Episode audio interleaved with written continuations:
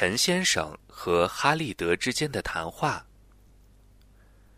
认知安拉的话语性。陈先生，欢迎你来到你的第二故乡沙特阿拉伯王国。哦，哈利德先生，感谢您的热诚的欢迎和盛情的接待。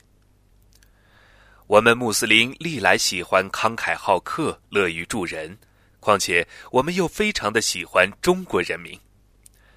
哦，这是真的吗？是啊，我们一直是以敬仰、尊重的目光来看待中华民族的，因为你们有着悠久的历史文化和良好的传统习俗。哦，非常感谢。今天我想邀请你去一家颇有特色的餐厅，与你共进晚餐，不知你意下如何呢？没问题，非常乐意。那好，那咱们现在就走吧。陈先生，听说你去过世界上很多的地方，现在我可以问你一个问题吗？是啊，我到过的地方很多，您请问吧。你一定去过香港，见过香港的那些高楼大厦吧？那当然见过了，那里的楼确实是很高的，一般都是几十层。假若有人告诉你，那些摩天大楼没有人去建造它，它只是自然产生的。砖块、门窗、玻璃突然从天而降，自动的组合后就形成了这些高楼。你愿意相信他的话吗？哦，疯子都不会相信。况且我有健全的理智，是一位工程建筑博士，我怎能相信他的谬论呢？陈先生，你的回答棒极了。我们拥有理智，应当把它用在对我们有益的地方。假若有人告诉你，不久前你所乘坐的飞机也是自然而存在的，人们很自然的发现它，并且乘坐它，你将怎样答复他呢？我绝对不会理睬他的，并且直接远离他，因为他要么是喝醉了，要么就是一个疯子。陈先生，对于这些高楼大厦和飞机的说法。你和我的意见是一致的，他们不可能没有创造者而自然的产生、偶然的出现。那么，你对于巍峨的群山、微妙的苍穹、广袤的大地、充溢的海洋、灿烂的星宿，以及这个宇宙间精确的、有条不紊的秩序，你怎么看待呢？也就是说，日月的轮流、昼夜的更替，怎么解释呢？你对于体态优美、具有聪慧理智的人类又如何看待呢？是谁赋予他这种优美匀称的体态呢？这个我不知道，陈先生，我知道是谁创造这一切的。那么是谁创造的呢？是安拉创造的，安拉，宇宙的创造者。对，是安拉创造了我和你，是他创造了诸天而不需要任何支柱，他创造了大地、飞禽走兽以及万物。那么，安拉在哪里呢？创造了诸天和大地，黑暗与光明的安拉是在属于他的宝座上的，也就是说，安拉执掌着万事万物。那么你们是怎么知道此事的呢？我们可以通过很多的事实了解这些事情，其中最重要的就是《古兰经》。《古兰经》是安拉的言辞，安拉把它降给我们，为的是把我们从重重黑暗引向光明，从不安引向宁静，从不幸引向幸福。陈先生，你应该明白。安拉从众生选拔了他的一位仆人，给人们传达这部《古兰经》和这个宗教，他就是穆罕默德，愿主福安之。同样的，我们还可以通过理性来认识安拉。理性怎么认识呢？正如你曾告诉过我，你的理性对你说，这些高楼大厦和飞机不可能自造，更不可能是偶然出现的，因为它需要有很多的工序，如门、窗等等。只有通过工人的制作，它才会成型。那么，具有漂亮的双眼、两手和两脚的人类也是一样的。如果没有创造者，这些肢体也不可能融为一体。而比高楼、飞机庞大数亿倍的宇宙，没有创造者，绝对是不可能这么精密、这么有条不紊的。你说的也有道理。我们认识伟大的造物主安拉，离不开众使者的传达与讲述。在我讲述众使者之前，我先给你讲述安拉创造的第一个人，你看怎么样呢？哦，当然。安拉创造的第一个人名叫阿丹，他是我们人类的祖先，我们都是兄弟。全人类都是源自这位共同的始祖阿丹。阿丹，对了，我记得以前曾经听说过。安拉创造了阿丹和他的配偶哈瓦，他俩就是全人类的祖先。安拉在此之前已为我们创造了包罗万象、微妙的诸天与大地。还有其中的一切飞禽走兽，安拉是专为我们人类创造好了这一切吗？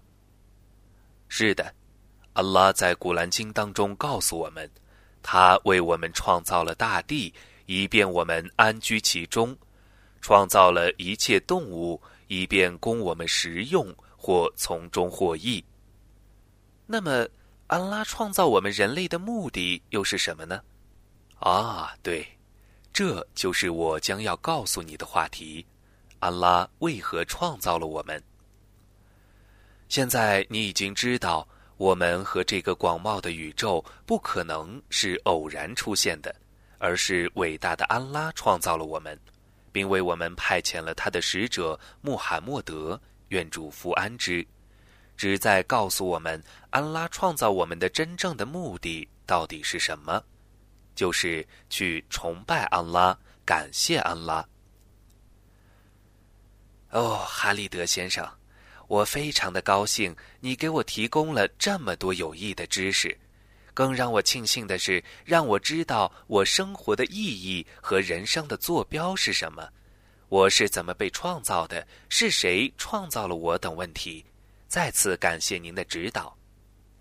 现在。请点几个你自己喜欢的菜吧，哈利德先生。我们再谈论一下今天的话题。通过你的讲述，我明白了这个宇宙必须有一位创造者，是他创造了我们，把《古兰经》降给了我们。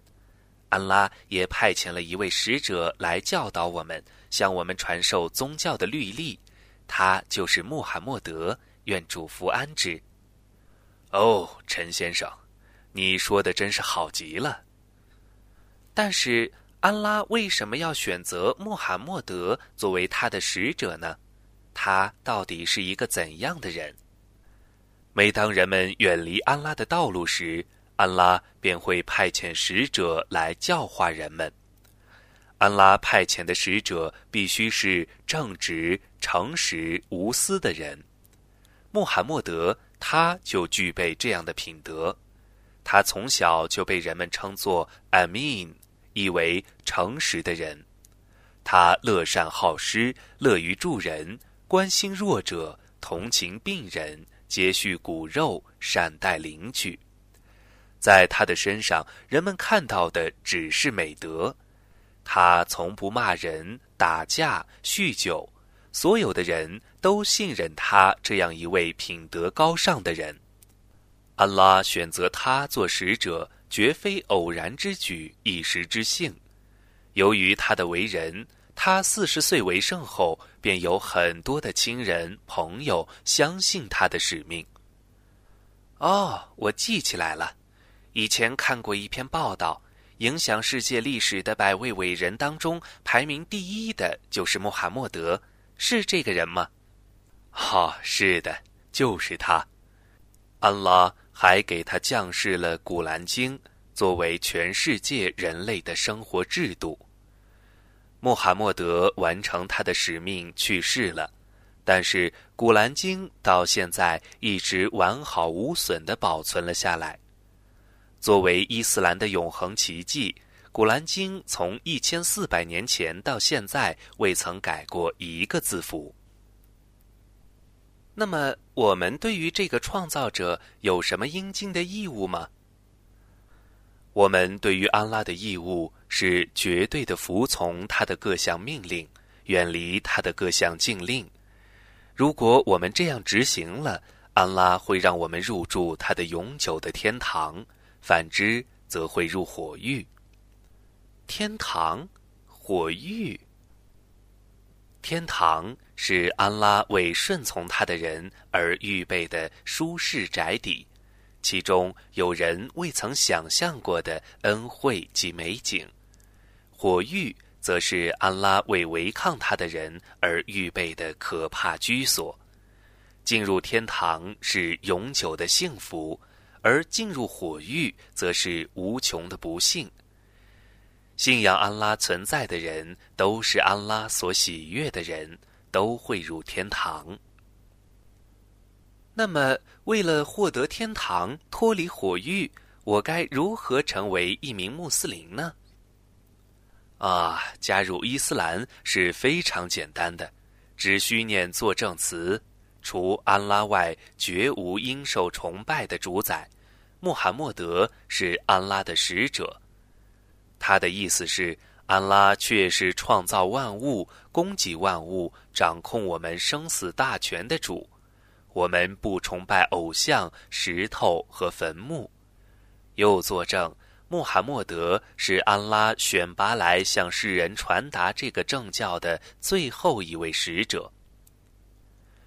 那么，我现在就想成为穆斯林。我作证，除安拉外，绝无应受崇拜者。我又作证，穆罕默德是安拉的使者。哦，感赞安拉，他赐予了你正信伊斯兰，并且引导你迈进了幸福的大门。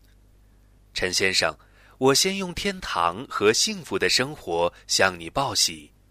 愿安拉使你在正确的道路上步伐稳定，生活幸福。艾布·穆罕默德，译于利雅德。